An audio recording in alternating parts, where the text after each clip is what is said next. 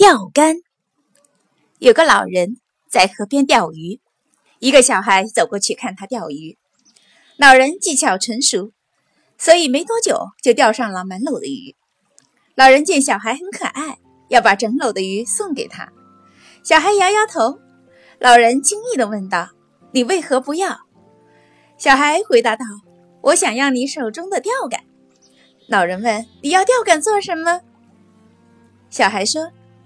这篓鱼没多久就吃完呢。要是我有钓竿，我就可以自己钓，一辈子也吃不完。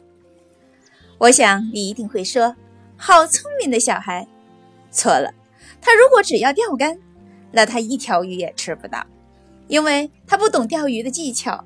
光有鱼竿是没用的，因为钓鱼重要的不在钓竿，而在钓技。